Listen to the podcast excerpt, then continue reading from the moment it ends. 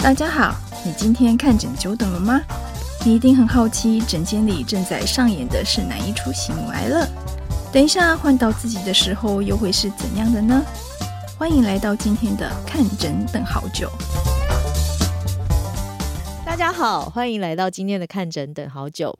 我是今天的主持人，乳房外科顾问林医师。那今天呢，我们在现场啊，呃，一共有三位来宾，包括我四位。那我们今天要聊的是有关年轻癌友协会。我们今天邀请到年轻癌友协会理事长米娜。Hello，大家好，我是台湾年轻病友协会理事长米娜，很开心可以来到这个节目。所以是年轻病友协会啊，对，年轻病友协会就是不一定是癌症，对，也不限乳癌，其实很多一些罕病啊，或者是年轻人会影响的病都算，对，也不限年轻哦，对，这年轻要怎么说呢？心理年轻，心理年轻就是年轻，对对对，对，太好了。那我们今天有一样，就是我们的年轻的病友。那 Cynthia，大家好，我是 Cynthia，三十四岁，然后我是乳癌 HER2 型的病人，也是郭医师的病人。大家来都很喜欢说是我的病人，因为我的病人，我就一直拉病人，嗯、欸，要不要来录 Podcast？我觉得其他医师可能不会很积极把他们病人拉来录音，但是我就是一个，就是怎么讲呢？我觉得我病友里有让我有感动的地方，我就很希望他们来跟大家分享，所以每个都会。这样说不好意思哦，其他 还有其他医师，你们的病人也赶快出来一下。那另外一位呢，是我们的呃一般外科何惠瑜医师。大家好，我是乳房外科何惠瑜医师，我也是郭医师的病人哦。是吗？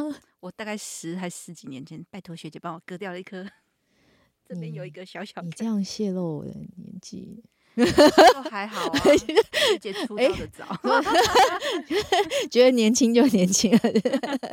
是啊，哎呀，开玩笑。何医师呢，现在也是我们乳房外科的医师，然后在林口跟桃园分院都有看诊。嗯，哎，好，那我们今天要讨论的主题呢，就是有关年轻的病友。其实，在台湾的年轻乳癌并不是很少，在整个亚洲来说，整个乳癌还是将近有一半以上是属属于停经前的乳癌。那因此，呃，有不少的病人其实是在年轻的时候就会遇到这个疾病的影响，并不是真的要到年纪很大。那年轻人遇到了很多问题，跟年长者其实是不太一样的。那因此，其实呃，这些这些问题。先不讲是社会社会层次的问题吧，社会心理层次，其实我们自己在治疗上，我们乳癌的治疗，停经前跟停经后就很大的区别。你停经前要用的药，跟停经后用的药都不一样。除非你可以跨过这个鸿沟，就是把停经前的人把它变成停经后，那你就可能可以有一些类似的做法。不过这个就是我们医学上，呃，医师必须知道的。你一个病人来，我们一定要先。界定好他是停经前还是停经后，但是要看是生病的那个时候的年纪，而那个时候的状态，而不是治疗后停经、打完化疗停经的那个不算。所以这是一个小小的卫教。对，那。病人不要觉得我们 我们问他停经了没有是一种冒犯，不是不是，这是真的在 生物在治疗上一个很重要的一个点。对对，好，那呃，所以今天我们请米娜来，是很想要了解，就是其实年轻病友协会，其实，在台湾算是病友协会，有算是一个比较呃年轻的，也是相对比较年轻的。然后他其实有服务了很多我们乳癌的病人，所以我们很多病人其实都在呃年轻。啊、呃，病友协会里头就是有一些呃，就是他们有有有参与到一些活动，然后在这之前就是还有花样是花样女孩 Go Go Go 对这样一个社社群，那其实很多病人也都在里头获得很多很重要的一个支持，这样子。那米娜今天其实很想让你跟我们分享看看，我们年轻病友协会当初是在什么状态下成立，然后你们成立的呃宗旨是什么？是这边就要强迫大家听一下我自己的故事，对，然后从这里开始，就是刚刚那个 Cynthia 在介绍自己的时候，说是乳癌的 HER2 这样子，嗯，对我刚刚也要漏了介绍，这样我也是乳癌病友，因为我也是 HER2 阳性，这样、哦、真的吗？是是是，我是三十二岁那一年确诊罹患乳癌，然后那个时候是一个比较特别的时期哦，就是我刚好结婚三个月。三个月 就发现罹患乳癌，好险蜜月已经度完了。这样，那其实我觉得女性，尤其是年轻人，在得到乳癌的话，呃刚好面临一些人生的关卡，然后互相重叠，会变成一些很复杂的问题。嗯、比如说，如果你未婚，那你得乳癌，你要不要结婚？对，你要不要跟对方讲？你做完治疗，要不要跟未来的公婆说？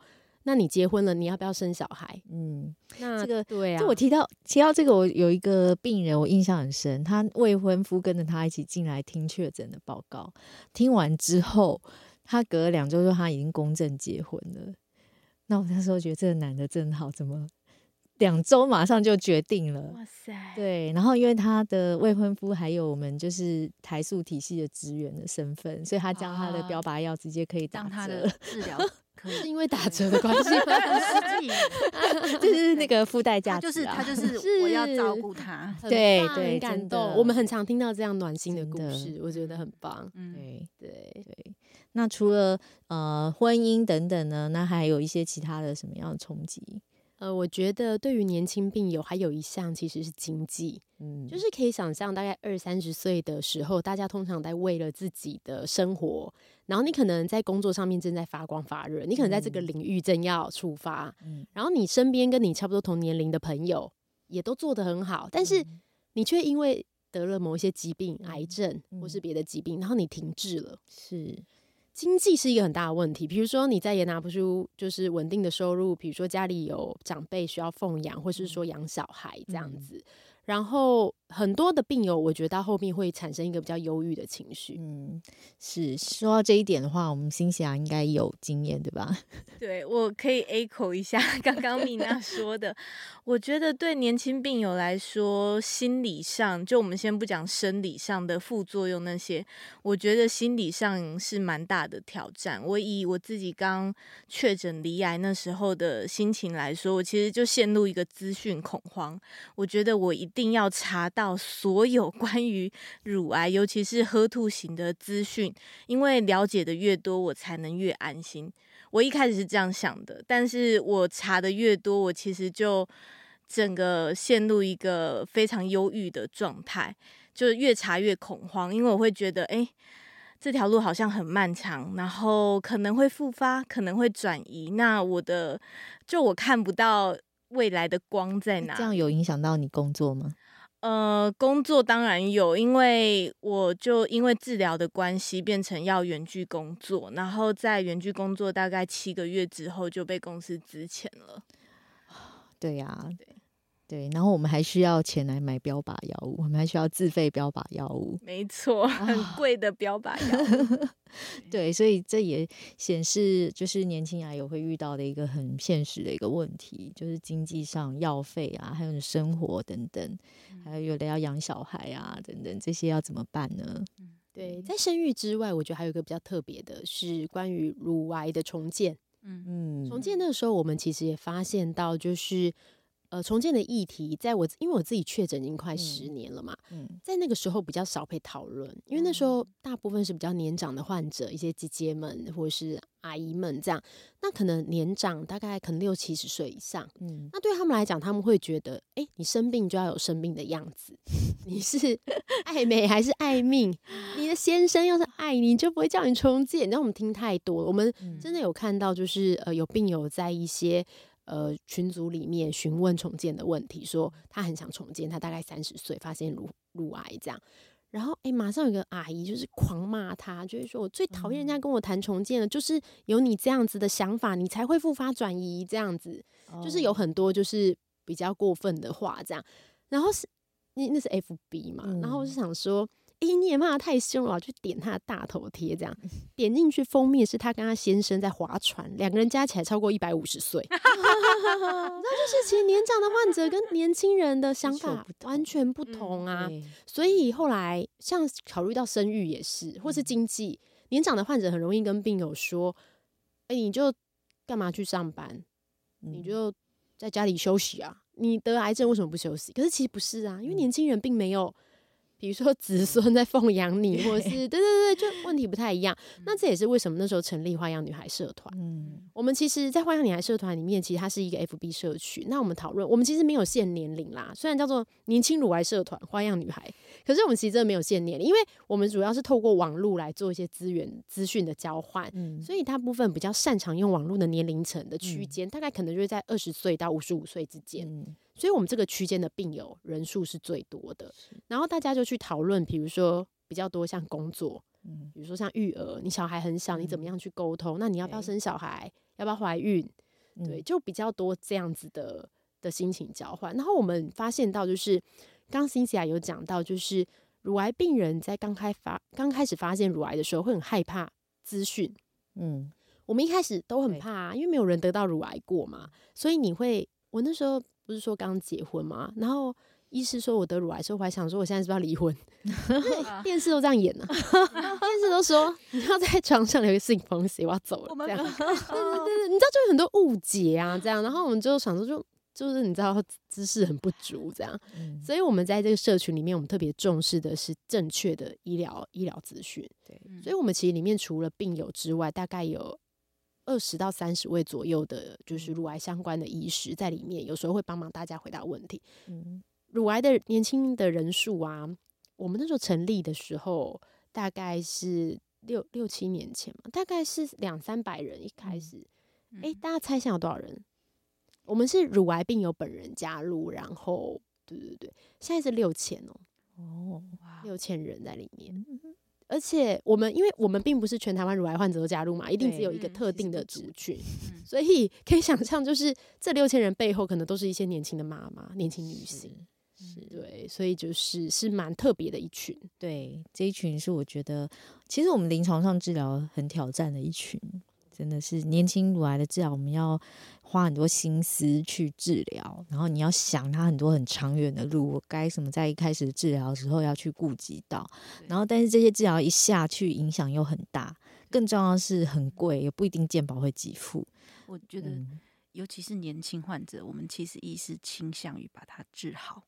治好这件事情，就表示我们不会用打折的药。事实上，事实上不容易，因为就是所有的知道打下去，它就是所有文献都说年轻乳癌的那个预后比较差。但是究竟是因为治疗强度不够强差，嗯，还是因为它天生的这个生物性的一些问题，使得治疗的结果比较差？这一点其实我们医界一直也都在努力中。我们希望能够把年轻乳癌的治疗是可以把它提升。那这几年其实开始渐渐有一点点。小小的进步啦。嗯，那刚刚我在要跟各位听众以正视听的一点，其实我要强调，就是重建真的跟你复发其实没有什么关系，没有，只要你有开干净，只要你该做治疗都有做，那你都有听医生的专业建议，你就。你就复发机会就是显然是可以降的最低。嗯、那重建本身不应该是跟复发有关系，这个完全没有因果关系，因为你重建所以才复发，这个点我想这应该可能是，例如说早期的时候不是有很专门的重建，所以他可能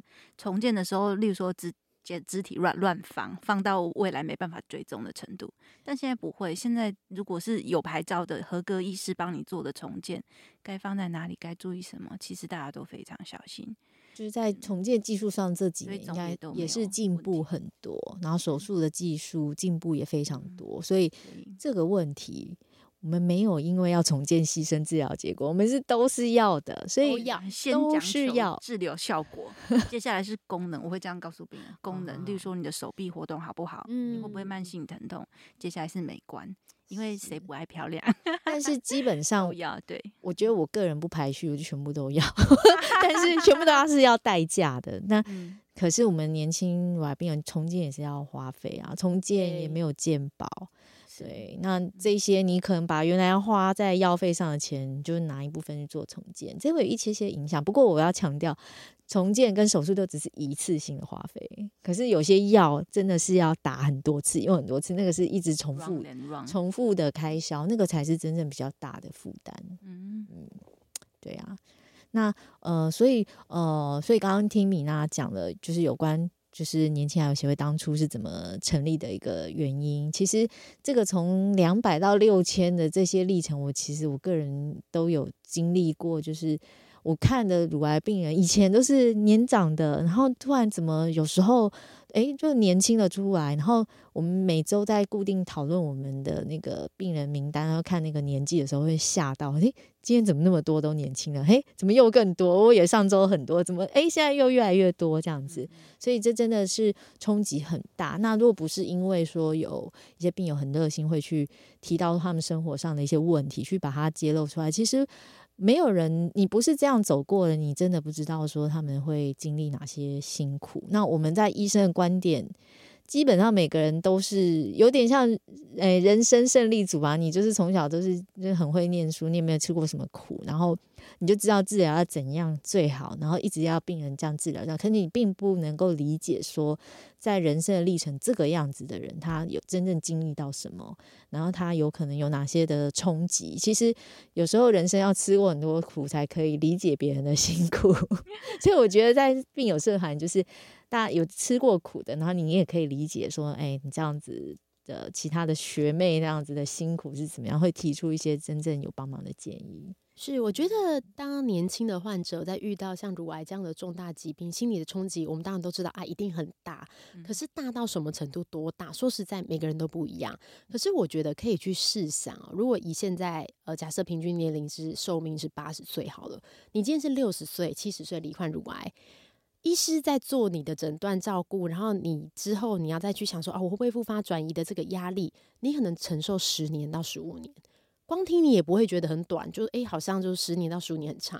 可是你可以想象，如果你今天三十岁就得乳癌，你未来五十年你就要担心你随时可能复发转移。是，我觉得这个心理压力是非常大的。所以我们其实有一些病友，他在社团里面的时候，他其实说，呃，他是一个妈妈，他大概离癌两年后才加到我们社群里面。他说他是第一次对外说这件事，因为在家里他是一个妈妈。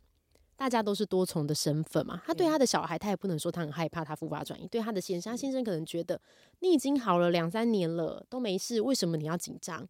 可是对病友来说不是这样的，嗯、我们随时都有可能在一个比较压力比较大或是比较低潮的情绪里面。嗯，对，所以就是有的时候也蛮有趣的，就是病人特别听得下病人说的话。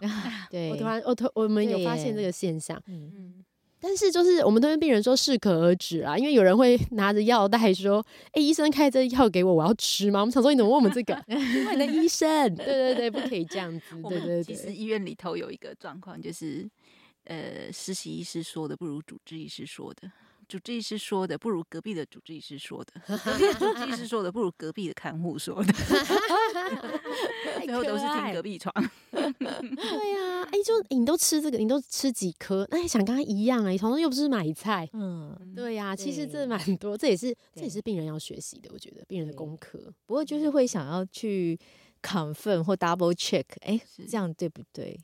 我这样子，医生讲这样跟你们的是不是都一样？这样子有时候难免会有这样的心态，会想去做一个比较，然后这中间也就也就可能就寻求到一些支持啊，就哎、欸，你情况跟我一样哎、欸，那你吃这个会怎么样啊？我都怎么样，如何如何这样子。那我想问，就是先这样，就是因为你是学妹，嗯，你比较近的东西，你那时候刚生病，你你最希望就是在。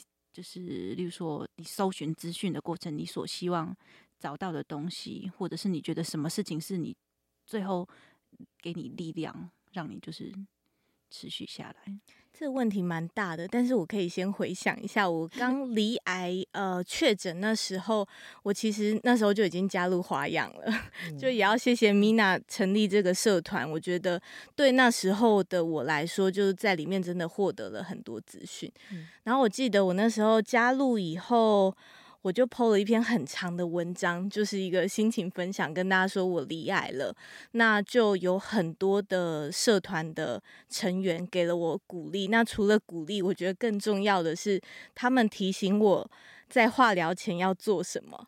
就例如说雾眉，或者是去看牙医等等。真的，真的。对，那这些就是呃，大家可能自己如果。自己突然离癌可能不会知道的事情，那我觉得这些大家的建议，我我那一篇贴文应该有几百则的 留言，然后我把这些就是大家的建议又整理成一个呃化疗前的代办任务清单，然后还有后来的就是第一次化疗住院的清单，然后之后再回馈到社团。对，然后就后来也有病友跟我说，诶，他们有看的那个清单，然后有用到，我就觉得，诶，是一个很正向的循环。对，我都要哭了。所以就是这种资讯的共享，我觉得也是在这样的社群里头一个蛮重要的事项。以前资讯不发达的年代，真的是问隔壁看护，但现在资讯发达，我们应该上网去看一下，呃，就是跟你一样的人到底做些什么事。然后有一些医生有说，有一些医生没有说。然后你真的叫我的病人去做那个眉毛塔兔了啊？对啊，你要去哪里做？哪一家比较好？他们可能都有咨询 这样。对，所以我觉得就是成立这样病友协会真的蛮有意义的，而且我觉得像米娜，像你们治疗都已经告一个段落，还持续在这样的社群里头，在持续帮助后面的学妹，我觉得这个不简单呢，因为你还是有很多人生的使命工作在在手上，然后你前面已经辛苦走来了，为什么还会想说我再回过头？再来去帮忙，这样给你的是什么样的动力，让你会想这么做？其实对我来说，我觉得虽然我已经完成治疗了，可是大家也知道，如来的回诊是一辈子的嘛。嗯，我也还是随时需要了解很多新的医疗资讯。那我知道每一位病友想法都不一样。对于病友来说，有一些是做完治疗，他觉得要先暂停这些资讯。让心里不要这么慌张，也蛮多。但我觉得大家的特质可能不太相同，只要选择对自己好的方式就好。那我自己会觉得，呃，我们会接触到这么多新药，现在这几年那么多新的药，可能是我们以前没有的。我也会很想知道，嗯，现在新药新科技的进展这样。嗯、那在一些呃新的病友问问题，然后的回答问题，才会发现，哇，属于现在有现在独特别的问题耶、嗯。以前我们没有，现在就比如说健保。健保住院以前没有那么明显，现在越来越明显了。那大家还要再讨论解决这个问题，然后我会觉得很乐于去多多了解这个。主要一个原因是因为，呃，我们一开始是成立欢阳女孩社团嘛，那其实成立社团到后面一开始是做病友的呃活动跟服务，我们常一起玩耍这样子，然后医师的讲座啊、卫教资讯。可是久了以后就发现，其实我们这边汇集了很多病友的真实心声。嗯。它跟现在政府的政策有一些落差，啊，有没有办法可以衔接这个地方呢？对，所以这也是为什么后来在二零二零年我们成立协会，就台湾年轻病友协会，它是一个正式的团体嘛，嗯，所以它随着就是我们可以跟不同的医院或者学校做正式的合作，还有政府的单位，嗯，那我们可以把就是这些。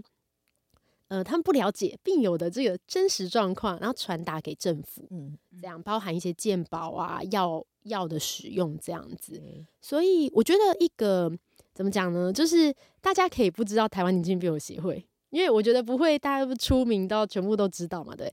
可是呢，只要一个好的政策、一个健康的倡议被推动的话，全国的病友都会得到实质的帮助。我觉得这是还蛮重要的。嗯对，这也是我觉得，呃，年轻病友协会很不错的一点，他们很乐于去做一个，就是政策上的一个推动的一个帮忙，那去倡议一些好的概念。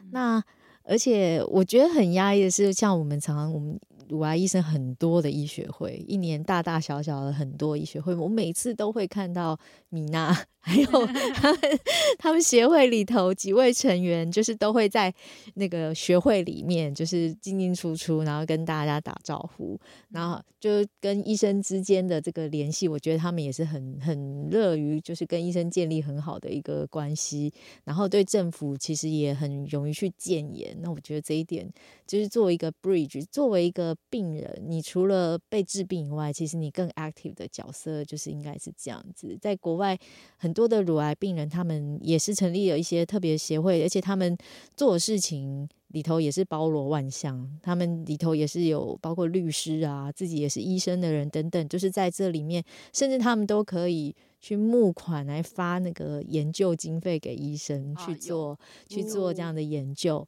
那、嗯、他们专门就是。就是提供给那种就是正规管道不想要提不想要赞助的研究，但是他们觉得对病友会有帮忙的研究，他们就会去支持这样的研究。对，所以我觉得这个是也是一个概念上很不错的地方。像我们医生要做研究，有些是药厂很希望你做研究，那医生你自己要做研究，有没有钱可以做？对，这一点我觉得也是也是类似的概念，就是我们可以。真正去找出需求的东西，然后你的需求，我的需求，我们都有这样的需求，然后去呃找出共同的资源去回答这些问题，而不是说被呃就是政策或者是对被一些商商业性的考量下去左右了我很多我们的一些想法跟做法。嗯，那我觉得如来里面很多商业考量诶。因为病人 很多，里头要卖一些健康产品或者是什么，光是啊，你吃这个就比较不会骨质疏松，或者什么，其实就好多商业哦。对，那这一点真的要要很小心。因此，就是这些啊、呃、病友社团能够以正视听，把一些资讯啊协助我们跟病友去理清，我觉得也很重要。不要让一些病友去花冤枉钱买一些。诶，不必要的东西，甚至做一些不必要的检测啦。最近就遇到蛮多病人，就是自己很慌张，然后随便去诊所就做一个基因检测，然后拿那个基因检测来，我看这是什么基因检测，我也没有看过，然后也不知道他做的目的是什么，然后就花很多钱。他说，因为我担心会复发，我就做。就是他只是因为他的担心、焦虑没办法释怀，所以在这样的心理的脆弱之下呢，有一些外界的。就是等于是可以趁虚而入去赚你的钱，或者是去获取你身上一些利益的的的一些东西，就是会入侵。那我觉得这就是因为他可能没有找到一个适当的一个支持，或者说去跟其他的呃病友啊，或者是在例如像协会这样子，可以去获得一个嗯一个确认吧。或许他就是上到社团里头问说：“哎、嗯欸，我刚诊断我是不是现在去做个？”什么什么基因检测，或许很多人就会跟他分享相关的经验。对，我们社团不会，哦、不会吗？不会，要做这种事。问医生，要问医师，这个都要问医师。对，不然就会像郭医师讲，就是很容易做的这个东西根本跟这个癌症没有无关、相关，没有用。我们最常跟病友讲的就是，因为你生活在台湾，你的医疗真的太方便了。嗯，你不要说医疗，你说那个那种买营养品什么都太方便了，所以你唯一要做的事情是把皮包关好。对，你先关好，你做完第一次化疗、第二次化疗，你有需要什么，你再去做，不要太紧张。嗯、我们真的有病友在一开始就是太紧张了，营养品就买了好几箱，开始治疗前就胖了十公斤，因为营养品热 量都很高。对，坐月子嘛，对，已经几乎是坐月子状。然后，所以我们就会跟大家说，就不要这样。当然，我们知道也被骗钱的什么一定很多，可是。我们其实一直在讲啊，要要不能这个不能这个，可是我后来觉得，就某个程度来说，你病友自己也要保护自己。嗯，对，我们会说你不要上当，你不要喝神奇的水，吃树根嘛，哦、对不对？但是有些人就是他就是要吃啊，那我们就说 OK，你要吃可以，那你不要放弃正统治疗嘛，或是那个树根不要太贵，你可以吃啊。但如果那个树根很贵，你要放弃正统治疗就不行嘛。我觉得要掌握那个原则，这是病人自己该该学习的，不能什么事情都靠别人啊。嗯，对，因为到时候出事，卖你树根的人也不会自己的健康又赔。对呀、啊，对啊，这个真的是病人要也要稍微学习一下。我觉得。那另外想要请教米娜一个问题，在你们的协会里头有没有已经整理好一些可以帮助病友的一些资源？那可以让病友去。申请或是哪方面，他的大概是哪些资源？他的目的是什么？这样，嗯，是呃，如果说是以资料方面的资源的话，哎、嗯欸，我自己就是之前有整理社团资讯，我有出一本书在时报出版社，叫《面对乳癌你不孤单》。嗯、那它里面汇集了几十个问题，是我们社团里面的医师。哦、呃，就是包含物理治疗师、营养师回答一些我们会遇到基础的问题，这样子。那如果我们呃是其他我们在网站上面，台湾年轻没有协会网站，我们之前有做了一个就是花样的那个乳癌旅行手札，嗯，其实也是那本书的内容在简化，然后做成一个电子书，那都是随时可以下载的。那也是有请医师就是审稿过。嗯，那如果在其他之外的话，呃，我们。刚刚有讲到很在意重建的部分，我们差不多跟义乳的厂商，嗯，诶、欸，可以讲吗？义乳的厂商，某一个厂商，某一厂商，对，我们等一下逼，逼，对对对，合作了第三年，然后一年补助大概二十颗义乳给病友，嗯、对，而、欸、也有常跟的病友申请嘛，嗯、这样子，每年在乳癌防治月的时候，我们以前都会觉得说啊，大家想要重建就会去重建，可是。跟刚刚何医师讲一样啊，你可能没有这个钱，你重建又很贵，对，所以他们直接对补助义乳，嗯，我觉得也蛮好的，嗯，对。然后我们今年开始就是有在做一个是呃基因检测的补助，就是你的主治医师觉得你的情况有需要做基因检测的话，我们可以提供基因检测的补助。嗯，对，当然都是有名额限制啊，就是说看医师觉得你有没有需要。对，我觉得这个其实也可以抛砖引玉。我相信社会上会有很多人，他本人或是家人其实是有生病的，但是如果他知道有一个地方，或许他的资源可以投入帮助更多人。对，嗯、但是不知道到什么时候才可以发展成那个规模。对，那这些其实就是这些基因检查、这些补助，其实背后医生也是都有参与一些，就是我们。呃，协助这个计划的呃，他一开始要怎么去成型，里头要怎么做才会合理？其实他们一开始也都有请教过呃不同的医生这样子，所以其实大家可以放心，就是在呃年轻癌友协会里头这些补助的资源，其实他们是很 open，然后很愿意就是跟专业的讨论，而不是说他们自己自己去就是运作，这些都不是，就是是需要不是的，对，是，对。那在过去就是。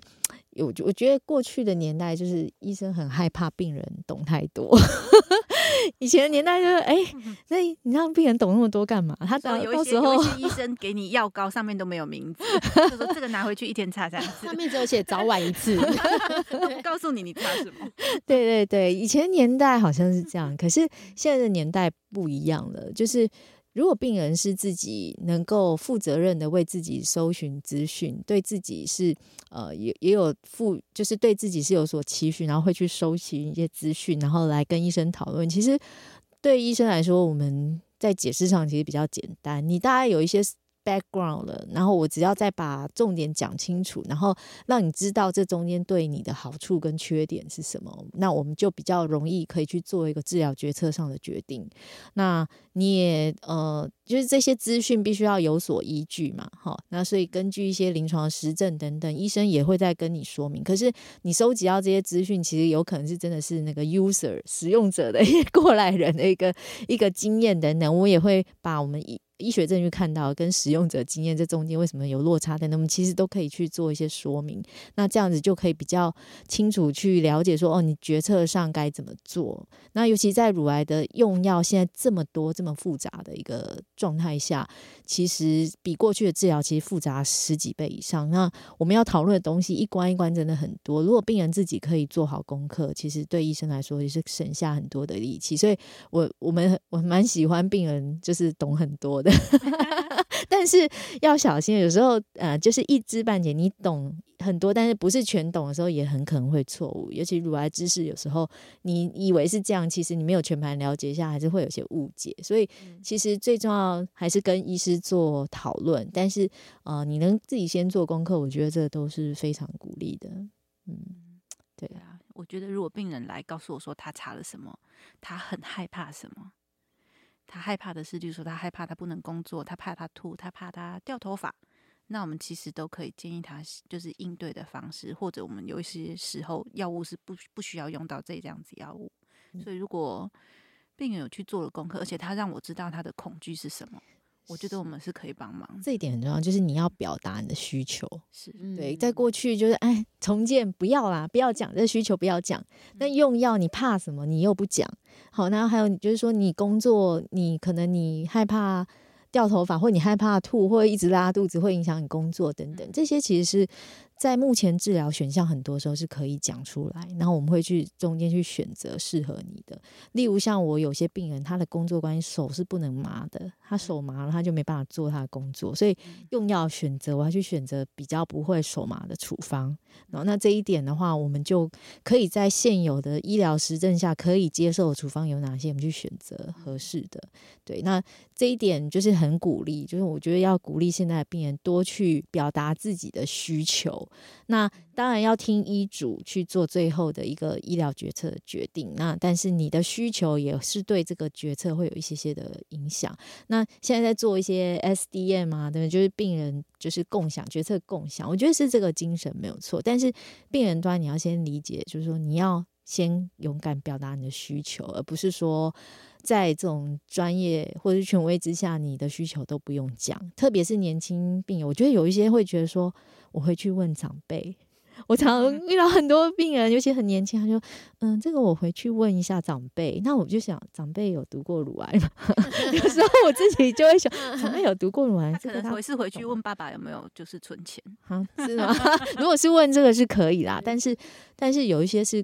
就是个人的一些问题，其实你可以跟长辈讨论，但是其实不要忘记，就是自己的需求有时候很重要。那有时候很容易年轻朋友会因为长辈跟你说是怎样怎样讲，然后你就忘记自己心里的那个声音。对，这一点，我觉得有时候看会蛮心疼的。长辈跟你说不要重建。然后你就真的就是开刀哈，就真的不重建。然后开完刀就闷闷不乐，治疗完闷闷不乐，就是我到底我到底是怎么了？我是少了一块什么？可是我自己那需求被打压下来之后，一直没有抒发管道，可是闷闷不乐，永远闷闷不乐。所以我觉得有时候会看到像这样的例子，不过这只是其中的一个一个案例。像像还有生育保留，我觉得也是呃现在很常会被忽略的问题。你会觉得说我生病，可是我要生小孩。这一点大家会想到，你先顾好你自己就好了吧，不要想那么多。可是其实并不是，现在的治疗有可能还是可以救命，可以救起来，但是生育能力也也相对也是可以保留。所以在现在很多事都不是不可能的一个医疗年代，应该要去表达需求。嗯，对。像刚刚郭医师有讲到，就是医病共享决策这个，我觉得最近就有一个例子可以跟大家分享。就我去听了长庚医学周的研讨会，我其实有问郭医师一个问题，我说：呃，我现在打的 T-DM1，它的药物抗体比是三点五比一，但是优赫德是八比一，那为什么我不是打优赫德？然后郭医师的七比一，对他他的呃郭医师的回答就真的有解。然后让我觉得比较安心，这样、子、是谢谢谢谢。但是就是呃，医病共享决策这一点是在于，当你两个选项或三个选项差别不大的时候，医生就会给你选。但是如果今天你做不做这件事差别很大的时候，以医疗专业者的角度，我不应该让你选，因为你。就像你要治疗跟不治疗，我一定叫你治疗，我怎么会让你选不治疗？因为不治疗，你就是可能会有生命危险，就是这是一个落差很大的事情。那今天如果好，比方说 HER2 型的乳癌，然后你又可能二期以上，然后我不会跟你选择说你不要做标靶治疗，你一定是要做标靶治疗。所以这一些医生是不会让你选，因为我们的医疗道德、医疗教育告诉我们，我们就是这样子对病人是好的，你怎么会给他一个不好的让你选？两年以后会后悔。所以。所以，当病人你可以自己选择的东西，通常他的落差、他的好坏差别不会是太大。但是，如果你不小心选错，可能就选到一个很不对的那个方向。那这是医生我们做所谓医病共享，觉得你要去注意的这件事情，就是不要让病人去选到一个真的落差很大的一个地方。那你所有的这些治疗选项要在可以医学实证下可以接受、有一定的治疗的一个成绩的呃内容之下做决策，这样才是有意义。嗯，好，那今天就这样也讲了不少议题。其实年轻人凑在一起就是话题很多。哎，是要去哪里玩吗？自己搭个便车，年轻，心态年轻就年轻。刚想要重建，其实我一些病人，他可能七八十岁。一样重建有，我也有认识八十岁重建的病人，对，他跟我讲，他很开心。他说他跟鸡模亚出去都没拍谁啊，对呀，对啊，他泡温泉啊，他开心啊，对，我觉得很棒。就是你拥抱自己想要的东西，对，拥抱自己想要，我觉得是这样。就像刚刚郭医师讲，有些是家里的人叫你不要重建，那你真的知道你想要的是什么吗？嗯，你如果知道。呃，我们就是这个社团里面，我们有一个紫社团，是讨论平胸不重建的。嗯，就社团社团里有一些病友不想重建嘛，嗯、我们觉得这很好啊。对，你自己比较跟选择自信，你觉得这样 OK？我觉得这样 OK，啊，那你就做啊。对对，自己自己选择的。对，所有的事情都没有一个单一的评价的一个方向，嗯、就是只要你觉得 OK 的，这个其实都是很好，并没有说一定单元哦。现在都是趋势都要重建，其实也不是这样子。对，我们会尊重很多个人不同的选项。对的，所以很感谢，就像郭医师和医师都会提早提醒病友有一些选择要做，比如说你要不要重建，或是生育保存。嗯，因为我们自己看到太多病友，就是可能一开始亲朋好友说啊，你不用生啊什么的，你赶快先做治疗，或是以前比较早期，有些医师可能没有特别提醒，他就没有做生育保存。嗯、可是其实化疗的药物下去了，有一部分有一部分病友他就是不孕，对，而且这个是不可逆的，不可逆，不可逆。所以这些选择，我觉得对年轻病友来说，就是你一定要先知道，对，或是说你现在不重建，然后你已经没有多的皮肤可以重建了，你未来可能也没有选择了，嗯、这个都是不可逆的。我觉得对病友的。人生影响还蛮大，对，因为一生病的时候很紧张，没有想那么多，对，没有想，这很多病人常常这样想，一开始都没有想那么多，一开始都是 我先活下来，可是其实不知道乳癌治疗如何啊，我马上就要，大家都活得好好的，对呀，活下来没有问题，要活得好，要活得要活得久，对对对，好，今天呢，呃，在录音室大家开心的聊了。呃，我们本来预定只要聊 三十分钟，但是也是会有时候太开心，我们就会聊得更长一点。但是这样的话，相对给大家收获也会蛮多的。那今天的看诊等很久，我们就是特别聊到有关呃年轻癌友协年轻病友协会以及年轻病友的需求。那我们在医生端是怎么看待这些事情？那我们呃对目前的病人的期许，我们希望说您能够勇敢表达你的需求，而不是说就是一个盲从，或者是问隔壁的看护，或是 只是问长辈。你要先听你自己心理需求是什么，然后跟医生好好坐下来讨论，对。那大家如果说年轻癌友有，有遇到你治疗上一些医生没办法解决困境，其实可以找年轻病友协会去寻求一些资源。那里头也会有一些人可以回答你的问题，然后有一些帮忙，一些呃就是补助等等，也许可以从里头获得申请这样子。那今天很谢谢大家的收听，那这集的看诊等很久就到这边。拜拜了吗？拜拜，我们下次听，下次再听到，拜拜，拜拜。感谢您收听今天的节目，希望今天的节目能带给你一些帮助和启发。如果你喜欢我们的节目，欢迎你订阅及留给我们五星评价。您的评价是我们支持录制的动力。希望能陪伴您看诊等很久的时间。